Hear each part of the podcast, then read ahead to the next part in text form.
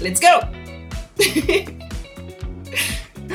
Amigos de Café MMA, ella es Alexa Graso, muy emocionada por nuestro tercer episodio. Alexa, ¿cómo estás? Pues mira, la verdad te voy a decir que hoy estoy muy contenta, me siento mucho menos nerviosa haciendo este podcast y pues súper feliz porque hubo tres carteleras casi casi en una semana. Sí, fueron tres carteleras en, en siete días, 43 peleas, nada más. Nada más. Pero yo también estoy contenta, se nota, estamos como medio bobas hoy, pero está padrísimo. Ya sé, no podemos dejar de ver de las peleas, pero a ver, cuéntanos, vamos a empezar. Platícame, ¿cómo son los resultados? Vamos a empezar con la cartelera del miércoles. Eh, donde tuvimos eh, la pelea estelar a Glover Teixeira enfrentando a Anthony Smith, knockout técnico en el quinto episodio. Eh, mm, ¿Cómo viste esta pelea? Una detención que se tardó muchísimo en suceder. Y bueno, ya habíamos platicado la semana pasada cuando hablamos de UFC 249 sobre las detenciones, ¿no? De los referees. Y esta precisamente a mí me llamó la atención porque fue muy dura para Anthony Smith. Yo también considero que fue muy dura. Creo que recibió demasiados golpes súper perfectos y bueno, la verdad es que se escuchaba eh, creo que sí se tardaron un poquito en detenerla, pero qué, qué valor, la verdad, de, Smith de aguantar y de seguir, y pues el arma de guerrero como, como siempre demostrándola. Exactamente, y Glover que otra vez se pone en ese panorama de los pesos semicompletos, eh, levantando la mano, ¿no? Porque quiere una oportunidad más por ese cinturón en manos de John Jones. Glover tiene 40 años y tiene una racha de cuatro victorias consecutivas, entonces no estaría lejos, ¿no?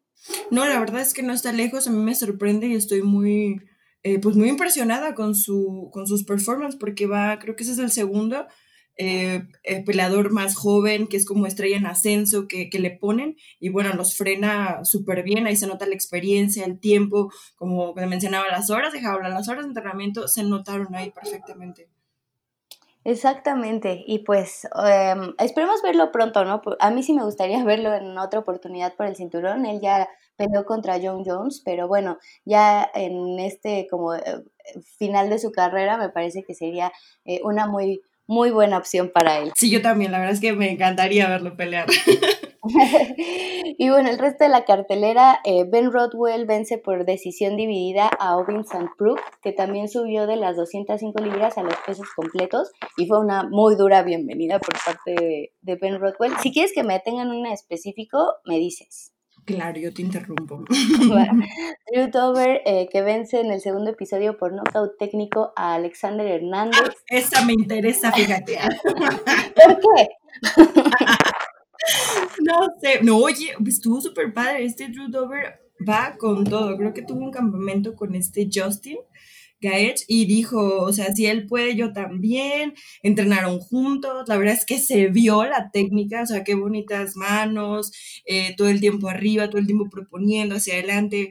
Eh, Hernández también es muy bueno con los derribes, pero la verdad es que yo estoy sorprendida con Drew Dover que, a pesar que al principio no tuvo como mucha, mucho éxito y muchas peleas muy buenas, ahorita como que se está recuperando y está diciendo, no, yo quiero estar aquí y está haciendo todo por, por subir en el ranking. Sí, porque como tú dices, tiene 31 años. Él debutó en UFC en 2013, o sea, hace 7 años. Y de ahí como que no la pasó bien, o sea, tuvo como un buen de altibajos. Y ahorita, después de esa derrota que tuvo con Benil Darush, en 2019 ya suma tres victorias consecutivas en el plazo de un año, porque fue de junio de 2019 ahora mayo de 2020. Em, Marco Polo Reyes, Narrat Hakparast, el hermano perdido de Kelvin Gastelum, y Alexander Hernández. Los tres por nocaut. Em, ¿Tú qué crees? ¿Ya está listo para grandes ligas? ¿Ya está listo para el top? ¿Ya está listo para enfrentar ahora sí que a los buenazos? Yo creo que sí, yo creo que la verdad está muy listo, se ve muy enfocado, se ve que, que trae muchísimas ganas y yo, yo digo que sí, la verdad está, está listo. Y además no es por nada, Cris, pero déjame decirte que yo como mujer, atleta, peleadora, es muy padre poder ver a dos chicos eh, pues bien parecidos, con un físico padrísimo y, y pues con una técnica increíble, ¿no? La verdad es que eso es como, wow. bueno, ahí está el crush. No, no, no es mi corazón, no es mi corazón. Solo digo que es muy, muy padre, ¿no? Verla. muy agradable. Sí, sí, sí. Bueno, después eh, Ricky Simón vence por decisión dividida a Ray Borg. Eh, Andrei Arlovsky vence por decisión unánime a Philip Lins en los pesos completos. Y para cerrar, bueno, esta cartelera estelar, Tiago Moisés vence por sumisión a Michael Johnson con un heel hook. En la cartelera preliminar, Sillara Eubanks vence por decisión unánime a Sara Moras. Omar Morales vence por decisión unánime a Gabriel Benítez. Eh, un duelo de latinos. La verdad, a mí me encantó esta pelea. Em, Omar Morales sí en tamaño tenía muchísima ventaja sobre Mowgli, pero para Mowgli no era nueva esta división, ¿no? Él había competido en 155 libras antes de entrar a UFC y me parece que, que hace una gran pelea y luego esa lesión, ¿no? En, en, la pierna, no sé si la viste, estuvo brutal. Ay, claro, sí, sí la vi. ¿Y cómo le haces, por ejemplo, ahí para, para recuperarte de una lesión así y, y, volver a entrenar? O sea, primero cumples con tu tiempo de suspensión y luego cómo vuelves a tomar esa confianza.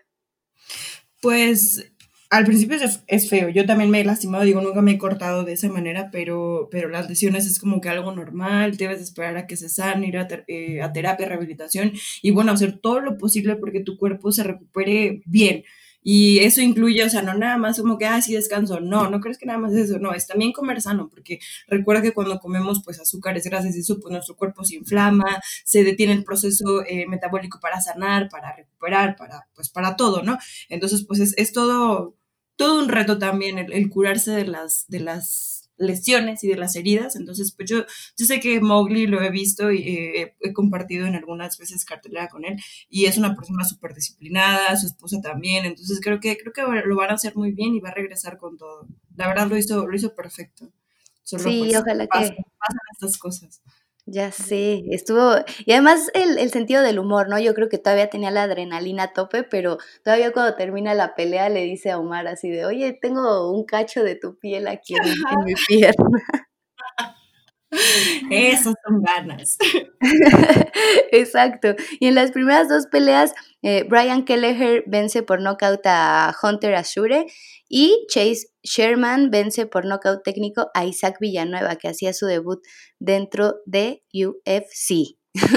Esa fue nuestra cartelera del miércoles. La verdad estuvo muy padre, la verdad estuvo muy, muy buena. Sí, ahora vamos con la del sábado, sábado 16 de mayo. ¿Te late? Claro, por favor. bueno, para abrir esta cartelera, Rodrigo Nacimiento hizo ese debut eh, efectivo con una sumisión por nocaut, eh, por nocaut técnico, ¿eh? con una sumisión con un eh, mataleón sobre Don Tal después Courtney Casey vence a Mara Romero con una sumisión con un armbar yo pensé que le había roto el brazo. padre. Sí. Wow, qué bonita técnica, ¿no? Sí, y además Mara, que es la que derriba y al final Courtney Casey aprovecha esa situación y es la que se queda con la victoria. Sí, creo que se, se llevó el bono del performance, ¿no? Sí, se llevó bono, igual que Miguel Baeza y pelea de la noche Song Yadong contra Marlon Vera. Pero bueno, después de Courtney vino Nate Landwehr en esta pelea sangrienta contra Darren Elkins. Ay, yo sé, sí la vi, sí la vi. Muchísimas fotos, ¿no? Ay, sí. Es que te lo juro que, o sea, sí me ha salido sangre a la nariz, pero no me puedo imaginar el, el así, la fuente de sangre por, por tu cara. O sea, no, wow, que la verdad es que mis respetos a estos dos atletas, qué, qué corazón. Sí, la verdad es que ahí, ahí los cortes, porque aparte no dejaban de sangrar, o sea, ya había terminado la pelea y cuando iban a anunciar la decisión eh, era imposible, ¿no? Darren Elkin seguía sangrando y digo, por la zona también es una zona que sangra muchísimo. Ah, claro. Sí, sí, aparte pues como traes el corazón súper eh, rápido, la sangre está bombeando con todo y bueno, la, la, el derrame es como fuente. Exacto. Después vivo, vino este debut del mexicano número 32, nacido en México, el número 32, Irving Rivera, Em, que toma esta pelea con muy pocas horas de anticipación contra Giga Chikatse, uno de los peleadores prospectos en las 145 libras. Eh, ¿Cómo viste este debut, Alex? A mí me dio muchísimo gusto y además ver a un Irving Rivera que nunca retrocedió, o sea, a pesar de ser más pequeño y de él competir en una división abajo, me parece que lo hizo muy bien. Oye, no, yo era la más feliz de ver a, un mexicano haciendo su debut con tan poquitas horas, con un peso pues que ni siquiera era él. Y como tú dices, no, nunca fue para atrás, siempre propuso. La verdad es que puso en problemas, no es por nada a, este chico Chikatsa. Eh, le dejó ver muchos huecos, a pesar de que es un gran prospecto.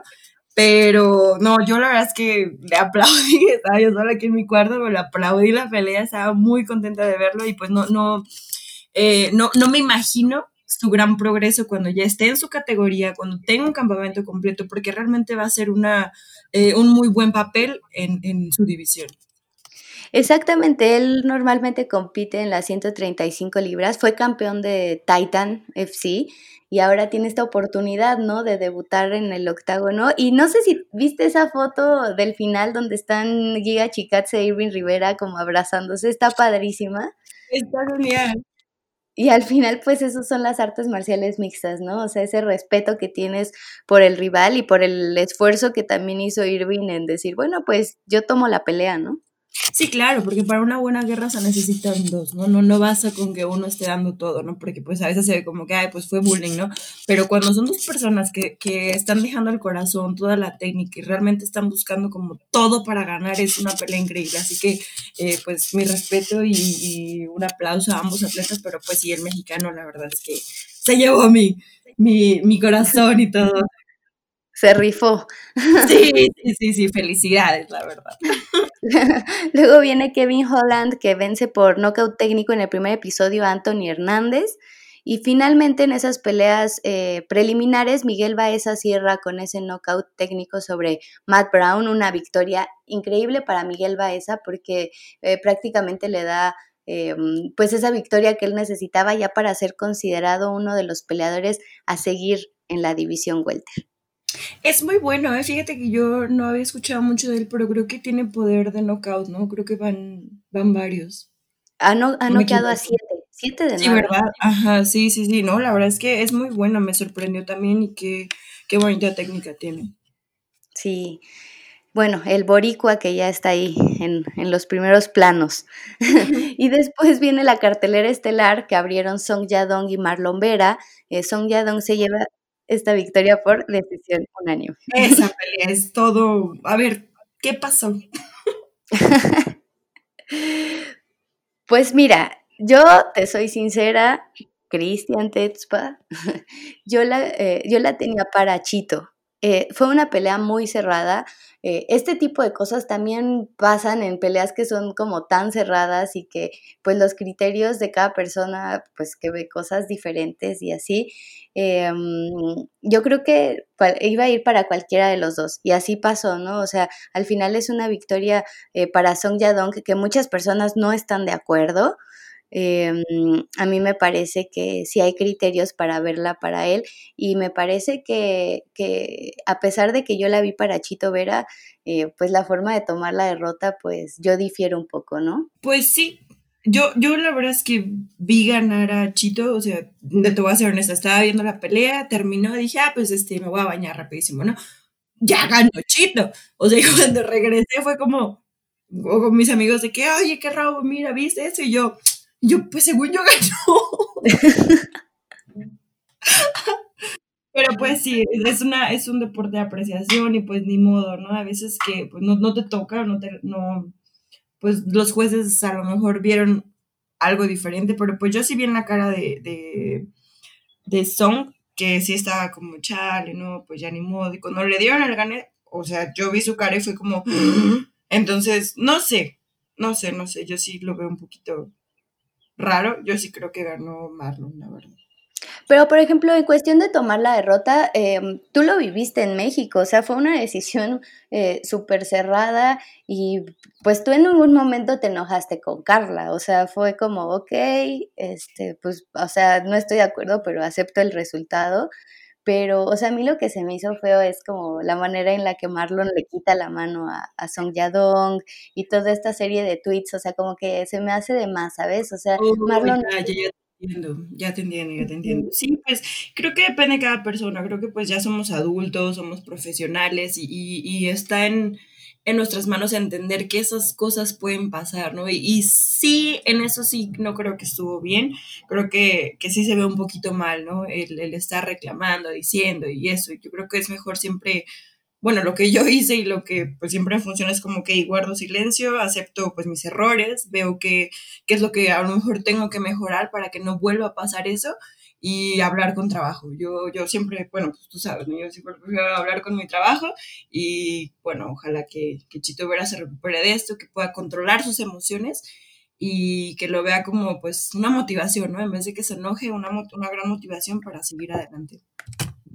Exacto, porque además es un peleador muy talentoso, este, con racha de victorias, eh, ¿sabes? O sea, tiene como mucho por delante, pero bueno. Después vino Christoph Jotko, que vence por decisión unánime a Eric Anders, Dan Ige, que vence por decisión dividida a Edson Barbosa, otra decisión muy cerrada. esa pelea estuvo padrísima, ¿eh? También muchísimo talento por parte de los dos. Dan eh, con otra victoria para él ya pidió a Jair, ya pidió a Calvin Keirar, ya pidió a Jeremy Stephens, él ya pidió a todo el top de las 145 libras. O sea, y tiene para hacerlo. La verdad es que a mí me sorprendió. O sea, sí lo había visto como pelea, pelea súper bien, pero esta pelea en especial con Barbosa, que es un una máquina de tirar golpes, lo hizo perfecto. Nunca fue para atrás y a pesar de que hubo varias veces que lo tocaron, él seguía, ¿me entiendes? Al final terminó él como con la combinación. Sí, y cuando Edson Barbosa lo, lo, lleva al piso y lo empieza a atacar con ground and pound, yo dije, ya, ya fue Danny Gay, ¿no? Se recuperó. Y la verdad, muy buenos prospectos a ambos. Barbosa creo que se ve increíble en esa categoría y bueno, pues hay que esperar sus, sus próximas peleas porque ya sí estoy emocionada de verlas. Sí, igual yo. Y bueno, en la pelea coestelar, Claudia Gadela enfrenta a Angela Hill, decisión dividida. Igual una pelea muy dura, muy dura para Claudia, muy dura para Angela. Eh, también una decisión muy cerrada, ¿no? Estuvo muy cerrada, la verdad es que ambas hicieron cosas increíbles. Angela Hill cada vez me sorprende más. Eh, es una historia, ella realmente es una historia de, perseverancia, de resistencia, de, amor a lo que hace, porque, bueno, pues estuvo, estuvo en el TUF, desgraciadamente pues no le fue bien porque ella era striker y pues la traían a saco los derribes, después estuvo en Invicta, eh, perdón, no, entró a UFC, eh, luego regresó invicta y de nuevo en UFC lleva creo, que siete peleas en súper poquito tiempo y la verdad es que cada que se sube se ve muchísimo mejor. Yo estoy muy contenta por Angela y me da muchísimo gusto verla ahorita peleando en una cartelera coestelar contra un top 6. Sí, esta Angela tiene tres peleas en 2020. ya tiene más que Cowboy, entonces... está, está difícil. Y tiene siete peleas en 2019 y 2020, o sea, en dos años. Wow. Sí, es, es brutal lo que ha avanzado. Ella entrena allá con los chicos de Alliance en San Diego. De hecho, estuvo en México. Ella peleó en México contra Ariane Carnelosi en, en esa función de septiembre, pero se fue a entrenar a Zacatecas con, con toda la malilla. Entonces, eh, trae buena escuela. no, la verdad sí se ve y, y, sí te digo, o sea, estoy, estoy muy contenta por ver su, su resultado. Y te digo, a pesar de que a lo mejor al principio no tuvo eh, la mejor carrera, ahorita está demostrando que, que merece y que pertenece al top de UFC. Y bueno, por Claudia Gadela, la verdad es que eh, me sorprendió que quisiera como llevar una pelea de striking, que obviamente no es su juego, todos sabemos que pues ella va al piso siempre, pero se vio mucho mejor, ¿eh? fíjate que sus manos se vieron súper bien, su parado, su técnica, eh, ya no parece así como tanto jiu-jitsera que golpea, no, ya se ve un poquito más como striker y y bueno, pues también conectó, conectó muy buenos golpes. Digo, a lo mejor los de Angie fueron como más volumen, pero los de Gadela hicieron como un poquito más de daño, derribó, en el piso la controló. Entonces, eh, bueno, es, es, difícil em, hacer el score para esas peleas, pero pues creo que ambas estuvieron excelentes. Sí, y al parecer se nos viene esa revancha entre Carla Esparza y Claudia Gadela, porque Carla la pidió después de su pelea en, el UFC 249 y eh, Claudia que aceptó, ya dijo que sí, que se dejen de tonterías y que, y que peleen otra vez. Bueno, pues vamos a ver si, si también pueden llevarse la pelea de la noche. Ah. Exactamente. y ya para cerrar, Alistair Overeem, eh, que vence a Walt Harris por nocaut técnico, segundo episodio, eh, una pelea pues muy emocional por todo lo que había sucedido con Walt Harris, y Alistair Overeem festejando esos 40 años con, con esa victoria. Oye, sí, eh, la verdad es que yo estaba viendo eh, el tráiler y ay, me dieron hasta ganas de llorar. Y dije, ay, no, qué coraje, ¿no? Que, que pasen estas cosas. Pero pues qué bueno que agarró eso como motivación para seguir entrenando, para, para llevar el campo, pues para terminar, ¿no? Con eso que, que había empezado desde antes que pasara, desgraciadamente, lo, lo de su hija. Eh, al principio yo dije, ya, va a ganar. Pero wow, con Overime, qué, qué resistencia, qué qué manera de, aceptarlo, eh, estar en, tanta presión. Y bueno, pues se vio su, gran experiencia ahí arriba. Exacto. Y pues a ver qué, qué sucede con Walt Harris, que ya tuiteó, dijo que todo está bien, que felicita a Overeem y que quiere regresar pronto, justamente con la motivación que le da eh, su hija Ania, ¿no? Ya en, en otro plano. Sí, pues sí, mucho, mucho éxito a ambos atletas. Así es, pero bueno, eso fue lo que sucedió en estos dos eventos, eh, miércoles y sábado, 13 y 16 de mayo. Eh, ahora no tenemos evento esta semana, el 23 no hay, hasta el 30 y luego el 6 de junio con UFC 250. O sea, entonces esta semana no hay peleas. No, qué sad. Ah. esta semana no, y nos vamos hasta el 30 de mayo. Perfecto, ya, pues ya, ya quiero. Así es, ya estaremos platicando de eso. Pero bueno, ya nos fuimos bien largo con, con UFC, con MMA, que bueno, nos encanta. pero teníamos este, un, pequeño, un pequeño asterisco con el tema de la semana pasada que había sido relacionado con el body positive. Hablamos eh, sobre los productos, sobre las etiquetas que vemos en los supermercados y eh, pues sobre el estar bien, ¿no? Un cuerpo sano, una mente sana. Ay, suena como eslogan. no, es que sí es cierto, fíjate, yo acabo de ver, eh, de hecho lo subí en mis stories, no sé si lo vieron, a lo mejor lo voy a volver a subir, porque justo GSP dice una frase así. Eh, o sea, si te ves bien, te sientes bien, y si te sientes bien, lo haces bien. Entonces, no sé, se me quedó como muy grabado y dije, pues él se ve súper bien, lo hace mega bien. Entonces, sí, sí le creo. Creo que es importante sentirte bien contigo mismo, con tu cuerpo, pero pues no, no dejarnos llevar tanto como el tengo que estar hacia fuerza. No, porque lo principal es estar sano. Exactamente, yo estoy de acuerdo contigo. Eh, y, reitero lo de la semana pasada, ¿no? O sea, yo no estoy en contra del body positive y de aceptarte como eres, siempre y cuando estés sano. Porque, por ejemplo, si, si eres una persona que a lo mejor te aceptas como eres, ¿no? Pero tu peso te está causando cierto problema físico, me refiero a hipertensión, a diabetes o a diversas enfermedades, pues yo creo que ahí sí hay que cambiarlo, ¿no? Hay algo que cambiar y hay algo que mejorar. Sí, totalmente. Es bien importante como involucrarte. Yo siempre, siempre te lo juro, siempre que doy clases, seminarios o que tengo la oportunidad de hablar con las personas, les digo que lo principal y lo fundamental de entender y de saber cómo funciona es tu propio cuerpo, o sea, saber cómo veo, por qué hablo, cómo hablo, de qué está hecho mi estómago, porque cuando como me da sueño, porque cuando tomo frío me da la cabeza, o sea, cosas así que, que te pasan que son muy importantes, creo que debemos de entenderlas y mientras te entiendas a ti mismo, creo que después lo demás será un poquito más fácil. Tú, a mí me causa un poco de curiosidad, o sea, tú desde pequeña pues has estado eh, apegada a un... el deporte ha estado cerca de ti, ¿no? O sea, siempre eh, en búsqueda de, ser una gran atleta. ¿Alguna vez tuviste algún problema como de autoestima o que algo de tu cuerpo no te gustara o que dijeras, eh, esto no, lo quiero cambiar? ¿Alguna vez atravesaste por eso? Claro, Cris, no sabes cuánto, porque por ejemplo yo desde chiquita siempre fui una niña como, nunca fui como mis compañeras, ya sabes, así que delgadita, flaquita, menudita, no, nunca.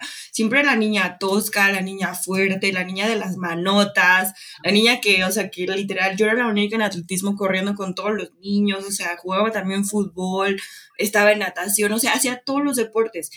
Y me acuerdo perfecto que, no sé si te acuerdas de ese juego que pones así de que mano, y luego otra mano, y luego otra mano, así entre muchas personas. así, o sea, nadie quería jugar conmigo, porque pues daba unos manotazos, pero yo no entendía, ¿sí me entiendes? Era así como, ay, no, es que Alex es bien brusca. Entonces, eh, pues siempre tuve ese problema, ¿no? Y luego así de que en los bailables y eso, pues todas las niñas así con sus vestiditos, sus tutus y todo. y pues yo ya sabes, así toda espaldona, toda grandotota. Entonces, no sé, como que siempre eso fue como un... Eh, pues me hacía sentir de cierto modo mal, porque pues decía, ay, porque yo no, yo no soy como mis compañeras que tienen sus manitas bonitas, así, ¿no? Chiquitas, así, ¿no? Pero ahora que soy grande, eh, entiendo por qué, ¿no? Porque mi cuerpo nunca fue así, porque, porque soy fuerte, porque mis manos son grandes, o sea, te lo juro, yo odiaba mis manos, decía, ay, no, no me gustan, están horribles, son como de niño, pero ahora entiendo por qué. Entonces, eh, pues es creo que parte de un proceso, ¿no? Entender y, aceptarte tal como eres y descubrir para qué es, porque pues a mí, eh, yo de chiquita pues eh, iba a clases como de canto, baile y así, este, me metieron este, como a oratoria y todas esas cosas porque me encantan, pero pues sí descubrí que no, no tengo esa delicadeza para hacerlo y soy mucho mejor para los deportes, entonces es, fue un proceso, ¿no? De entenderlo y pues ahora estoy aquí en el deporte, lo que amo y ya sé por qué mi cuerpo era y es así. ¿Y tú? Todo tiene una razón de ser. Sí, la verdad, yo también, ahora que lo dices, este, me identifico contigo porque yo de chica, yo crecí nada más con mi papá. Entonces, este, yo también era la chica tosca, ¿no? La chica ruda, jugaba súper pesado, o sea, mis primos como que era así, ay, no, ahí viene Cris, ¿no? o sea, de que me gustaba jugar a las luchitas y me gustaba igual, o sea, te digo, correr con los niños, yo jugaba fútbol también, hasta la fecha me gusta mucho jugar fútbol. Eh, y también, o sea, como que nunca fui el estereotipo de niña con vestido y que me, o sea, sí me gustaban, por ejemplo, las princesas de Disney y toda esta situación rosita, Claro. Pero me llamaba mucho más la atención los deportes y todo lo, lo, que tenía que ver con eso. Y cuando empecé a crecer, o sea, no sé si me ubican físicamente o no, pero, o sea, soy una persona chaparrita, o sea, mido unos 50.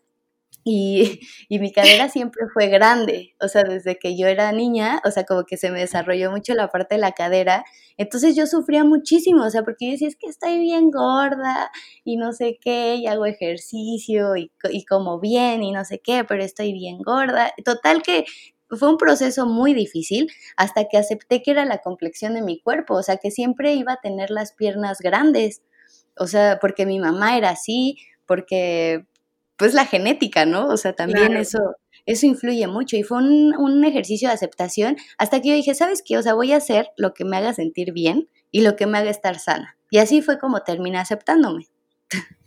Es que sí, eso está bien padre, porque al principio, pues como, como te digo, ¿no? Uno ve en la televisión, eh, vemos pues a las modelos, a las cantantes, así, y hay, y hay como cierto estándar promedio de televisión que es siempre como aceptado, ¿no? Entonces, cuando tú te ves al espejo y dices, oye, pues yo no tengo ni el pecho así, ni la cintura así, ni la cadera así, es como, bueno, pues yo también, o sea, te lo juro, yo hasta la fecha seguía esperando que me creciera el busto, pero pues no, o sea, mi, mi, genética no es así. Si tú ves a mi papá, si tú ves a mi abuela, a mi tío, o sea, todos son así, que grandes, espalda, bícepsones, entonces, eh, no tiene, o sea, mi, la cadera pues tampoco, estoy como cuadradita, entonces es eso, no es entender por qué mi cuerpo es así, qué puedo hacer para mejorarlo y cómo darle como ese, ese rendimiento que, para el que es bueno, ¿no? Porque a veces yo también, no te voy a mentir, yo también tuve un tiempo en que estuve muy, muy obsesionada con estar delgada, con que quería que tenía, tener a fuerza cintura y cadera y eso, pero pues no, o sea, tu cuerpo no es así, tienes que aceptarlo